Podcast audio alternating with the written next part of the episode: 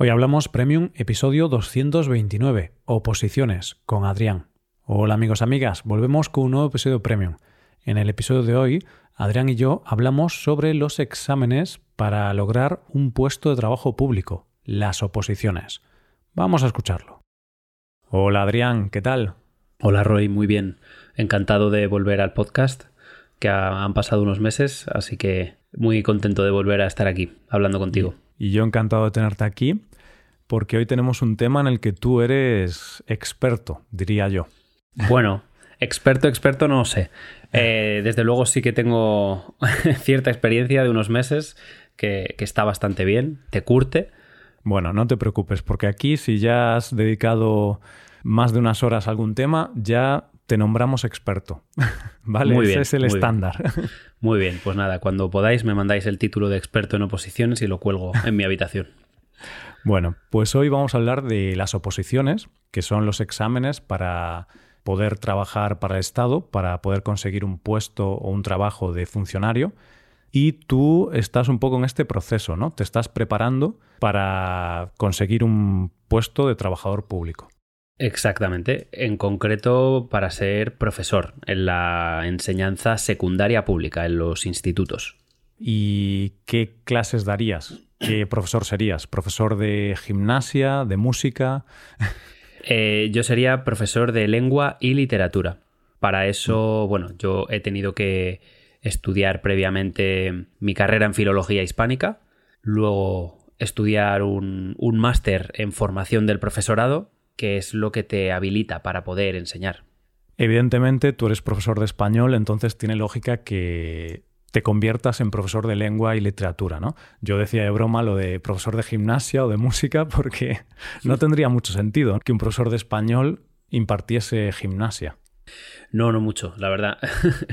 Aunque no estaría mal, pero bueno, primero necesitaría una carrera en, en ciencias de, del deporte, que no tengo. Bueno, que conste que conozco a un, a un, chico que acaba de aprobar las oposiciones y lleva unos meses trabajando de mm, profesor, bueno, creo que es en un colegio, o en un, bueno, no recuerdo, creo que es en el colegio, y es profesor de música o maestro de música, porque cuando es en el colegio decimos maestro, y como andan un poco cortos de personal en el colegio, ahora está dando clases de gimnasia a los niños. Entonces ah. ha tenido que adaptarse de profesor de música o de maestro de música a maestro de gimnasia. Siempre se puede buscar uno las, las castañas y combinar lo que sabe con lo que va aprendiendo, ¿no? Y igual clases de música mientras corren los chicos, usar el ritmo de la música para marcar el ritmo corriendo, pues quién sabe, ahí hay la creatividad de cada uno. Oye, no lo había pensado. Puedes poner algún tipo de música que tenga un buen ritmo, eh, no sé, reggaetón, bachata o música de esta que ponen en las clases de zumba, que al final las clases de zumba combinan música con deporte. Eso es verdad, mira, fíjate. Bueno, entonces, hoy vamos a hablar de las oposiciones, pero antes de hablar de tu caso personal y indagar un poquito más en cómo estudias, cuál es tu método y todo esto, Vamos a ver por qué este tema es importante en España, qué son las oposiciones y, bueno, por qué una parte de la población española decide estudiar oposiciones y optar a conseguir un puesto de funcionario. Bueno, pues las oposiciones son al fin y al cabo unos exámenes que salen cada X años, dependiendo también del número de plazas disponibles en el tipo de funcionariado que uno quiera hacer. A veces salen cada dos años, a veces salen cada tres. Y es a través de estos exámenes con los que tú puedes optar a un puesto de trabajo público, es decir, de funcionario, trabajar para el Estado.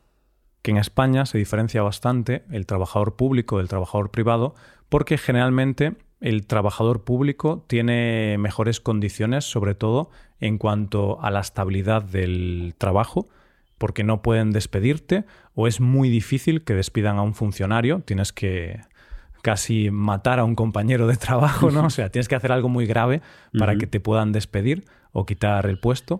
Y además eh, es habitual que tengas buenas condiciones laborales, que se respete tu horario. En cambio, en el sector privado, dependiendo de, del sector en el que trabajes, a veces no hay trabajos muy estables y tienes que cambiar mucho de empleo o quizá algunos meses al año puedes estar en el paro o en otros casos, aunque tienes un horario, quizá no se acaba cumpliendo exactamente. En cambio, si eres funcionario, tú tienes tu hora de entrada, tu hora de salida y eso se cumple a rajatabla. Y si tienes que hacer horas extra, pues te las remuneran. Eso es. No quiere decir esto que no que no se trabaje, porque se trabaja, aunque bueno, luego quizá hablemos un poco de de la parte del funcionariado de la administración, que yo creo que es con el que más queja hay generalmente cuando hay que hacer algún tipo de, trámite burocrático, pero bueno, que también, también se trabaja, pero es cierto, la estabilidad es eh, quizá la característica más notable de ser funcionario en cuanto a horario, en cuanto a sueldo y, bueno, pues vacaciones también. En el sector privado dependes de las decisiones de los jefes y dependiendo del sector hay bueno, no solo del sector, entran muchos factores en juego. El sector, el tipo de empresa, el tipo de jefe, de, ambiente que hay. Hmm. Por ejemplo, la hostelería, que yo personalmente no he trabajado nunca en hostelería, pero me consta que, es un sector bastante duro y en el que ah. muchas veces los jefes eh, se aprovechan, obligan a trabajar a, a sus empleados más horas de las que pone en el contrato sin remunerar. Claro, ese es un ejemplo de un sector en el que hay mucha precariedad, tienes que trabajar muchas horas, los sueldos son bajos y entonces, bueno, mm, es un trabajo duro.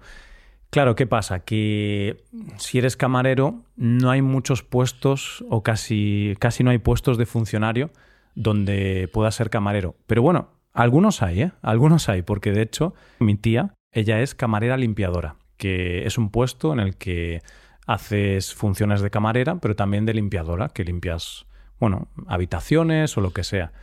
Y no recuerdo ahora muy bien dónde trabaja, creo que trabaja mm, en un centro psiquiátrico o algo así. Y como es público, pues necesitan personas para servir las comidas, para limpiar las habitaciones de, de los internados y tal. Entonces, incluso para ese tipo de trabajos, podrías encontrar un trabajo en el sector público. Pero bueno, obviamente no hay tantos como en otros sectores. Sí, efectivamente. También lo que te quería decir que sí que es cierto que, no en todos los casos de la hostelería son malos. No todas las personas que trabajan como camareros o, limpiadores o camareros limpiadores eh, tienen malas condiciones. Yo también personalmente tengo un amigo que es camarero en un bar en el centro de Madrid y está bastante contento.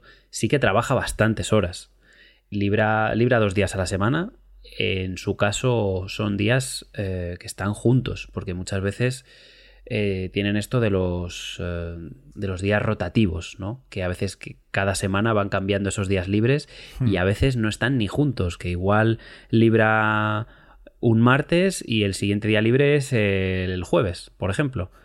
Pero bueno, este hmm. amigo mío tiene buenas condiciones, yo creo que le pagan bien y está muy contento porque bueno, es un chico joven que también trabaja en un bar donde suele ir gente joven, mucho turista, y aprovecha, hace amigos, también, eh, bueno, liga bastante, ¿para qué mentir? Entonces, bueno, tiene esa parte buena de, de, de trabajar de camarero en el centro de Madrid siendo un chico joven.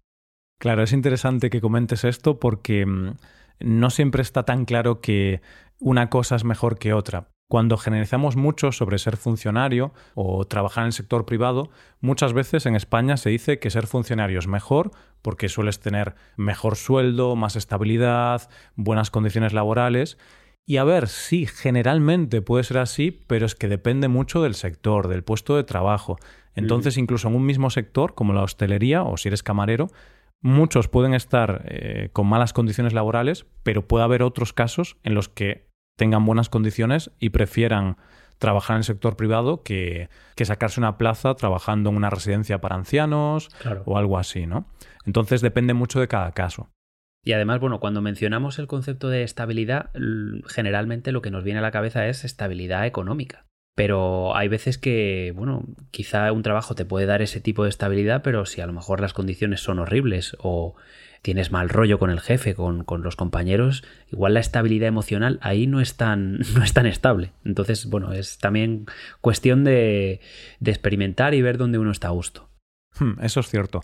Aunque yo también, cuando pienso en el tema de ser funcionario, creo que a veces no se menciona un riesgo que pueda haber y es que tú pasas mucho tiempo preparándote para trabajar de lo que sea, Mm, pues en tu caso, que estás preparándote para profesor de lengua y literatura, vas a invertir varios años en estudiar el máster, estudiar la oposición y luego imagínate que no te gusta el trabajo una vez empiezas a trabajar.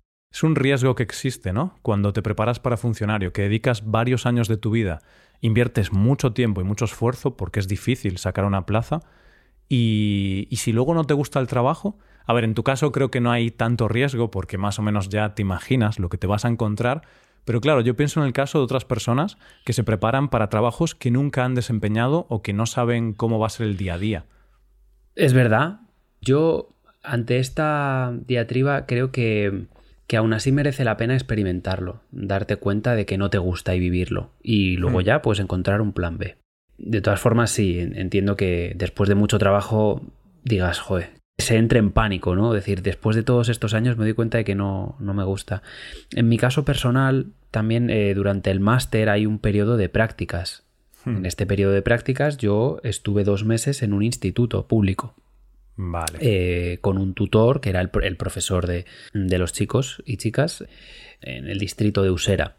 Y ahí, bueno, es el momento perfecto para, para darte cuenta de si te gusta o no. Yo tuve una experiencia muy buena, estuve súper contento que esa es la otra parte. Tampoco se puede ir el día que yo llegue a ser profesor con la idealización que yo tengo de las prácticas, porque el rol es distinto, no eres el profesor. Hmm. De, de, ellos, ¿no? Eres el profe de prácticas, un chico joven, eres la novedad, entonces tienes mucho a tu favor.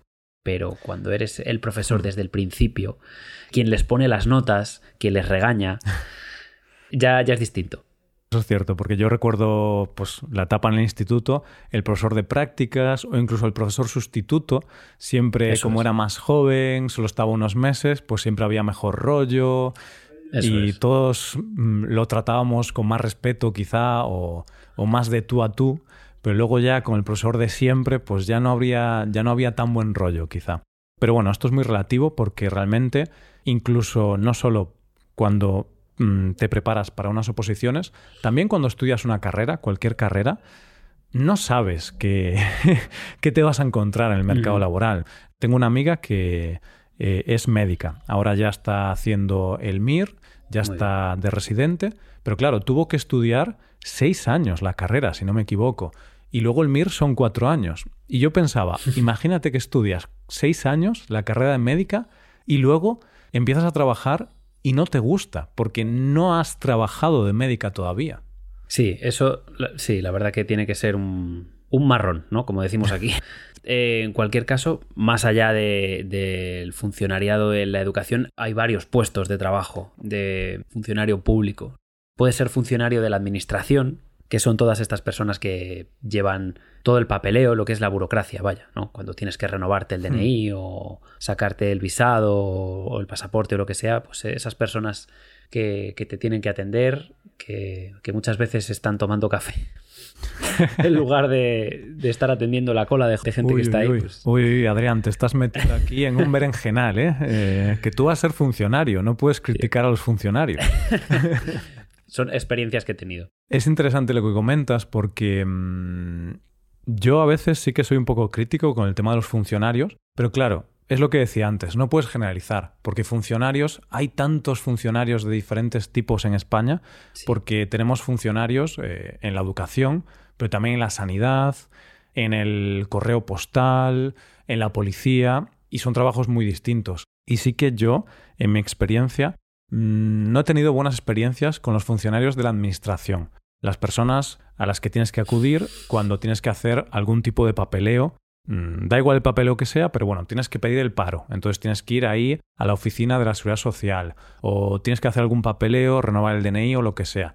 Y en mi experiencia, aunque he tenido experiencias buenas, también he tenido experiencias malas y sobre todo con esto del COVID, que implantaron el tema de la cita previa, y entonces no podías ir a ningún sitio público sin cita previa. Yo pedía la cita previa porque, bueno, sabía cómo funcionaba, pero me encontraba gente en la puerta que no podía entrar, sobre todo personas más mayores que no sabían que había que hacer esto, además hay que hacerlo por Internet, webs muy poco usables y que yo puedo entenderlas porque soy joven, pero no me imagino a mis padres reservando una cita en estas webs tan caóticas. Y claro, les denegaban la entrada. Y luego yo entraba en el edificio, esto fue en el edificio de, de Hacienda, de la agencia tributaria. Y no había nadie, es decir, había un montón de trabajadores, de administrativos, sin hacer nada, no había clientes, entre comillas, o sea, no había ciudadanos, porque no tenían mucho trabajo, y les denegaban la entrada a, las personas que necesitaban hacer algún papeleo porque no tenían cita previa. Y claro, eso me pareció muy injusto. Vale que está bien tener una cita previa para organizarse, pero oye, si tienes hueco para meter a esa gente, métela, ¿no? Atiéndela. Mm, tampoco hay que seguir las reglas a rajatabla. Yo no critico digamos, el resto de, tipos de funcionarios que hay. Por supuesto, eh, los sanitarios son esenciales, los de correos, la policía, los bomberos, que también forman parte de, los funcionarios. Sí, yo en concreto con quienes también he tenido malas experiencias han sido con, con los funcionarios de, de la administración. No sé cómo será en el caso de los países de nuestros oyentes, pero aquí en España yo creo que tenemos que avanzar mucho en cuanto a este tipo de procesos burocráticos para que sean telemáticos, que se puedan hacer a través mm. de aplicaciones de Internet, a ser posible, eh, lo más intuitivas posibles, que sean fáciles para gente joven o gente mayor. Y, es verdad que se perderían puestos de trabajo, pero claro, aquí entra una pregunta que realmente hacen falta tantos funcionarios administrativos pudiendo cubrir esos trabajos con procesos a través de Internet. Es una buena pregunta. Eh, es difícil responderla porque no somos expertos en el tema, mm. pero sí que es cierto que todo lo que tú puedas informatizar, automatizar, en mi opinión es mejor porque va a haber menos errores, va a ser mejor para el ciudadano. Si yo puedo conseguir un papel haciendo dos clics, prefiero hacer eso que tener que pedir una cita, ir hasta el edificio, el edificio que sea, tener que ir allí, perder tiempo, tener que rellenar papeles a mano, con los consecuentes errores que podría haber. Entonces yo creo que es mejor. Y de hecho, sí, se perdían puestos de trabajo, por supuesto que sí. Pero claro, también la administración pública, que al final se financia con los impuestos de los ciudadanos, ¿no? Que la financiamos todos los ciudadanos, tendría más dinero, la administración pública, el Estado, para invertir en otros temas. Porque de hecho es curioso que hay bastantes administrativos, o al menos me da la sensación de que cuando vas a hacer un papeleo no están tan agobiados los trabajadores de ciertas administraciones públicas, pero en cambio cuando vas al hospital, que también es público, ahí es todo lo contrario. Hay muy pocos médicos, muy pocos enfermeros y hay mucho más agobio. Hay unas listas de espera enormes, tienes que esperar muchas horas para que te atiendan, si tienes que tener alguna operación y no es muy urgente, tardan meses o incluso años en, operarte. A mi hermano tardaron casi dos años o dos años y algo en operarle de un menisco, porque como no era urgente, es como, bueno, si tienes dos piernas, ¿qué más te da que una no te funcione? algo así, ¿no? Entonces, claro, piensas, ¿no estaría mejor invertido ese dinero en hospitales, por ejemplo, ¿no? En contratar funcionarios de la sanidad o de la educación también. Si podemos tener clases de 10 estudiantes en lugar de 20 estudiantes, sería mejor para, para esos estudiantes. Totalmente de acuerdo. Es verdad que la sanidad pública está ahora mismo de capa caída. Las listas de espera son insostenibles, muchas veces incluso gente que tiene dolencias eh, importantes y es un poco, un poco extraño ¿no? que haya este desequilibrio y la balanza caiga más en favor de los administrativos que en algo tan esencial como es la sanidad y cuidar la salud de la población de un país. La educación también está un poco tocada por lo que dices. La ratio de estudiantes por aula en los institutos está en más o menos 30, 30 adolescentes para un profesor, que también es, es, una burrada. E incluso también diría, no sé en todos los sitios, yo hablo un poco por el municipio donde yo he crecido en Madrid, en las afueras, que se llama Rivas Vacía Madrid, también hay problemas de, de personal en la policía. La gente se queja mucho de que no hay suficientes policías. Mm, no hay muchos policías y puede haber una sensación de inseguridad ciudadana. Efectivamente. Bueno, en el caso de mi ciudad, creo que en Vigo no, no me suena que haya este problema, no sabría decirte. Pero bueno, que sí que sorprende que a veces desde el Estado parece que no hacen una asignación muy lógica de los recursos, porque en el caso de la sanidad está clarísimo que necesita muchos más recursos de los que están poniendo, pero quizá porque no da muchos votos, no lo sé, no, no sé por qué, pero quizá porque no es algo que dé tantos votos, pues a lo mejor no deciden los políticos invertir tanto dinero ahí. Y esto no depende del Estado central, realmente, depende de cada mm, comunidad autónoma. Entonces, bueno, no sé. Pero eso ya es para otro tema, ¿no? para otro episodio. Sí, sí, la verdad es que hablar del funcionariado aquí en España da para mucho. Y bueno, algo que creo que no hemos comentado, pero se supone por lo que estamos hablando, eh, un alto porcentaje de los españoles quieren ser funcionarios. Esto es algo bastante destacable y de hecho es muy típico que tus padres te digan, hijo, sácate una plaza de funcionario porque es un trabajo muy estable, no vas a tener problemas, vas a ganar un buen sueldo y tendrás la vida solucionada. Entonces hay una gran parte de la población que tiene ese deseo. Sí, de hecho es más común encontrar a una persona que quiera ser funcionario que que quiera ser emprendedor. Que de esto podemos mm. hablar más adelante, pero también es que ser autónomo en España es complicado. Es cierto. Entonces, bueno, si quieres, si nos da tiempo, eh, entramos un poco en ese debate, luego al final. Pero antes de eso, eh, a mí me interesa mucho cómo te organizas tú, porque tú ya estás estudiando para esa posición, pero también trabajas, porque Eres profesor, en Hoy Hablamos, das clases a estudiantes de todo el mundo y entonces tienes que organizarte y tienes que dividir un poco tu vida entre el trabajo y los estudios. Y supongo que la vida personal y el ocio dentro de un año, ¿no? Eso lo dejas para después. Eh, bueno, a ver, ahora mismo estoy efectivamente estudiando, pero no estoy en ese nivel de entrega como para estar en modo ermitaño. Es decir, vale que yo, o sea, para mí siempre, incluso cuando era estudiante y estaba en la época de exámenes, siempre intentaba reservarme algunos momentos de ocio, de, placer, de ver a la gente, porque, porque si no me, me muero. o sea, es, complicado. Para mí siempre ha sido muy complicado el, el aislarme totalmente. Pero sí, hmm. eh, en la actualidad, entre el trabajo, con las clases y lo que tengo que estudiar, pues estoy bastante ocupado. Pero es interesante eso que dices, ¿no? Que mm, intentas tener algunos momentos de ocio porque realmente no siempre más es mejor. Porque hay un punto en el que si ya has trabajado unas cuantas horas, luego ya has estudiado unas cuantas horas, habrá un punto que para cada persona es distinto, pero a lo mejor después de 10 horas trabajando y estudiando o lo que sea, tu cerebro ya no da para más, ya está agotado, entonces aunque estudies una o dos horas más, realmente eh, poco vas a sacar de esas dos horas extra. Entonces es mucho mejor quedar con unos amigos, ir a tomar algo, ver una serie o lo que sea, para desconectar y, hacer que el cerebro pues se reinicie para el día siguiente y poder empapar todos esos conocimientos. Totalmente. Llega un momento en el que tienes el cerebro frito, literalmente. Eh, yo prefiero estudiar por la mañana, que sea lo primero, porque te despiertas, aprovechas el descanso de, haber dormido por la noche y eh, la primera actividad mental pues sea el estudio y luego ya hmm. por la tarde el trabajo. De hecho, los días en mi horario en los que no están disponibles las mañanas es porque las dedico a, a las oposiciones.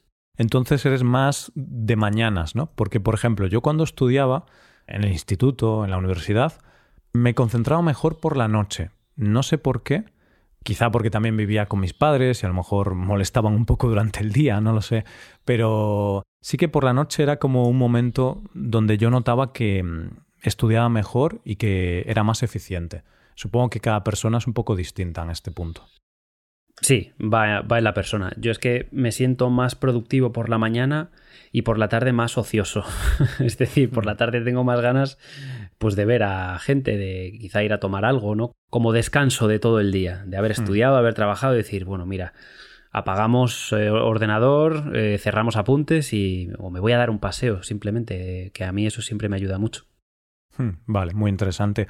¿Y cuál es tu método de estudio? Porque muchas personas, cuando tienen que prepararse para una oposición, suelen ir a una academia, porque en la academia tienen mucha experiencia preparando a otros estudiantes, entonces tienen los materiales eh, y saben más o menos el método que tienes que seguir para tener muchas probabilidades de aprobar el examen. Entonces, ¿tú estás yendo a una academia o lo haces por tu cuenta? Yo estoy yendo a una academia. Lo tenía claro desde un principio porque no sabía ni por dónde empezar eh, yendo por mi cuenta. Entonces, sí, empecé en esta academia en octubre las clases son una vez a la semana, los jueves, y son por videoconferencia, que tiene su ventaja. La, principal mm. desventaja son más horas delante de la pantalla y sentado, pero la ventaja es que se quedan grabadas. Entonces yo puedo volver a las clases las veces que quiera. Pues sí que me parece muy útil. ¿Y qué te enseñan en la academia? Porque para ti tiene valor ir a una academia de preparación de oposiciones. Porque es una muy buena guía de lo que te vas a encontrar el día del examen. Te explican la estructura del examen, las partes, porque al final las clases están orientadas a eso. Bueno, pues es muy interesante conocer tu experiencia preparándote para una oposición. Te deseo mucha suerte, esperemos que salga bien. Tienes el examen el año que viene, ¿no? En el 2025. En 2025, sí, aún tengo tiempo. Vale, tienes tiempo para prepararte. Perfecto. Y antes de acabar este episodio, podemos debatir un poco o comentar un poco el tema de emprender versus ser funcionario. Porque antes eh, comentábamos un poquito esto, ¿no? Que un alto porcentaje de la población española quiere ser funcionaria, pero poca gente quiere emprender, ¿no? ¿Por qué será esto? ¿Por qué sí que hay muchos jóvenes, sobre todo, que quieren, como tú, que quieren ser funcionarios, pero no hay tantos que quieran tener un negocio propio, un proyecto, como es mi caso, por ejemplo, ¿no? Aquí estaríamos las dos Españas. Tú eres la España que representa más a esa parte que quiere ser funcionaria, que es más mayoritaria, y yo sería la España minoritaria de personas que preferimos ser autónomos o empresarios. Sí, y de hecho yo respeto muchísimo y creo que es esencial la parte de emprendimiento y se debería fomentar más y sobre todo facilitar más en España, que ese es el gran problema. La presión fiscal que tiene España para los autónomos. Hay que, hay que pagar mucho, incluso si eres una pequeña empresa o alguien que estás eh, empezando, es mucho lo que hay que pagar. Es verdad que el primer año como autónomo, la, cuota mensual que tienes que pagar por ser autónomo es de 60 mm. euros. Al menos cuando yo me hice autónomo allá por 2021 era de 60 euros. Ahora parece que ha cambiado. Entonces, Ahora es de 80 euros durante el primer año solo y luego ya pagas proporcionalmente a tus ingresos, ¿no? Que es como un 30% más o menos de lo que ganes. Entonces, si ganas 2.000 euros, pues la cuota ya podría alcanzar los 600 euros, más o menos. Bueno, esta es una ley que está cambiando, pero que sí que tienes que pagar mucho. Y no solo la gente que gana mucho, porque podrías decir, bueno, si ganas mucho, está bien que pagues mucho. Vale, pero es que la gente que no gana mucho también paga mucho. Pagan todos. claro, claro, claro. Entonces se debería organizar mejor. Ayudar un poco más a, a, quienes están empezando y bueno, a quienes ganan mucho, pues también llevarse una parte importante, pero bueno, la suficiente como para que no se quieran ir de, mm, España, porque al final lo malo de que mucha gente quiera ser funcionaria es que son sueldos que vienen del, dinero público. Entonces, si hay una falta de emprendedores, lo que está habiendo es también una falta de ingresos en el país y son importantísimos. Eso es muy interesante que lo comentes, ¿no? Porque el dinero público sirve para pagar a los empleados públicos, pero el dinero público se consigue recaudando los impuestos que los tiene que pagar el sector privado, que son los trabajadores, empleados en empresas privadas, y los autónomos, que son trabajadores por cuenta propia, y las empresas. Entonces, claro, si se te acaba la parte privada en un país, de repente ya no tienes ingresos para poder pues pagar a los funcionarios, los hospitales, las carreteras, las pensiones y todo esto. Es muy interesante lo que comentas, yo opino un poco lo mismo. Creo que el problema de España es que también, bueno, además de la presión fiscal, también hay mucha, mucho papeleo relacionado con ser autónomo, con tener una empresa.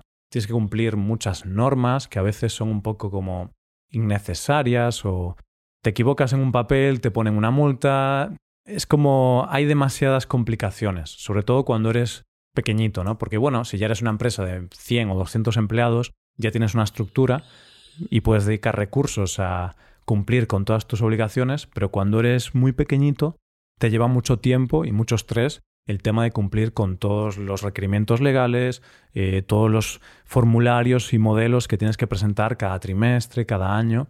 Entonces eso sí que es un poco complicado. Por eso también se suele añadir al, gasto de un autónomo el pagar a una gestoría para que te lleve mm. La contabilidad y que presentes todos tus documentos bien, los tengas en regla y no tengas problemas con Hacienda, que desde luego eh, no quieres tener problemas con Hacienda.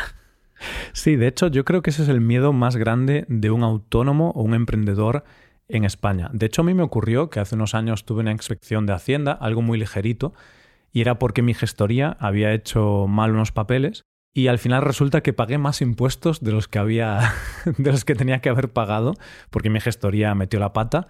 Ya cambié de gestoría, es decir, luego elegí otra gestoría. Y es curioso, ¿no? Y yo le preguntaba a mi gestor, ¿pero puedo reclamar este dinero? Y él me decía, no te lo recomiendo, porque si lo reclamas, te van a pedir muchos papeles, te va a llevar mucho tiempo, yo te voy a cobrar por todas estas gestiones, claro. Entonces al final, como no era una cantidad tan grande, pues dije, bueno, pues queda así, ¿no?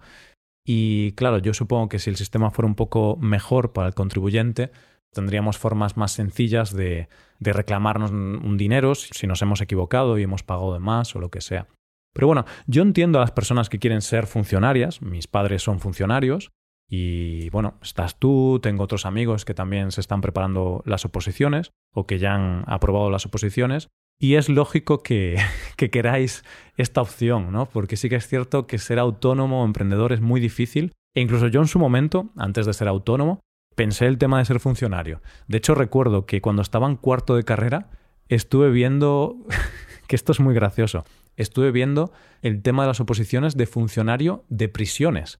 Para trabajar en una prisión, porque un día leí en un diario o un foro, no recuerdo, pero leí que había muy buenas condiciones y tal, y yo por curiosidad me puse a ver un poco cómo era el tema de ser funcionario de prisiones y tal, lo que se ganaba, cuánto había que estudiar. Entonces incluso yo en su momento pues analicé, obviamente, lo analicé por encima, pero bueno, era una idea que tenía ahí en mi cabeza. Pues creo que podemos dejar aquí el tema. Hemos hablado de qué son las oposiciones, la importancia que tienen en el sistema laboral español, cómo muchas personas quieren conseguir un trabajo de funcionario por la estabilidad, por las condiciones laborales, y bueno, también hemos visto que quizá en España tenemos que mejorar el tema de los autónomos y quizá pues aliviar un poco esas cargas fiscales o al menos burocráticas del, de ser autónomo. Totalmente de acuerdo. Yo creo que queda mucho camino por hacer, pero bueno, el tiempo dirá. El tiempo dirá. Bueno, pues mucha suerte, Adrián, con tus exámenes. Ojalá el año que viene podamos tener un episodio en el que digas, he aprobado las oposiciones, tal día ya empiezo y oye, victoria. Bueno, yo eh, llegado ese día estaré encantado de, comunicarlo y bueno, será después de muchos días de celebración, yo creo. Con mucha resaca, ¿no? Posiblemente. Vale, perfecto. Bueno, pues muchas gracias por participar en el podcast.